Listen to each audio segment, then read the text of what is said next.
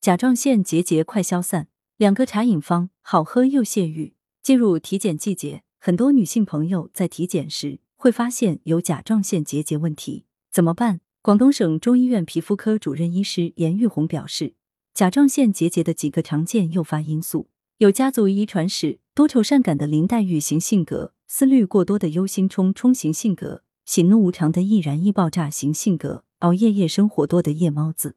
肝郁气滞容易导致甲状腺结节。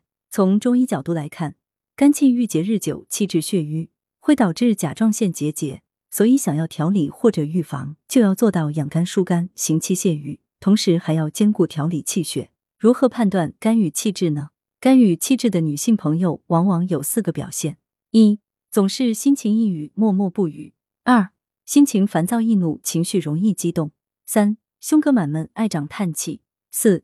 经前容易乳房胀痛、月经不调、下腹坠胀。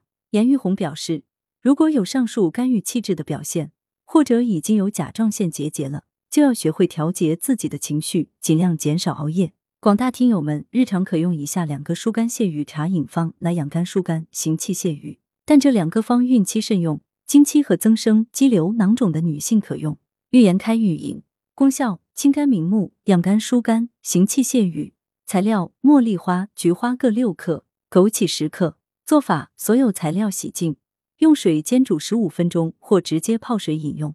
用法：一般女性日常保健一周一次。工作压力大、情绪紧绷、长期焦虑的女性更适用。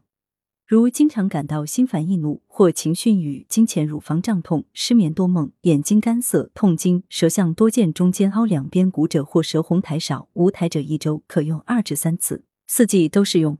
陈桑牛蒡茶功效：疏肝行气，行气泄郁。材料：陈皮、桑叶、牛蒡各五克。做法：所有材料洗净，加入适量清水，大火煮开后，转为小火煮十分钟即可服用。可根据个人口味加入适量冰糖。用法：一般女性日常保健一周一次，工作压力大、情绪紧绷、长期焦虑的女性一周可用二至三次，四季都适用。文阳城晚报全媒体记者林青青。通讯员扎冠林，来源：羊城晚报羊城派，责编：刘新宇。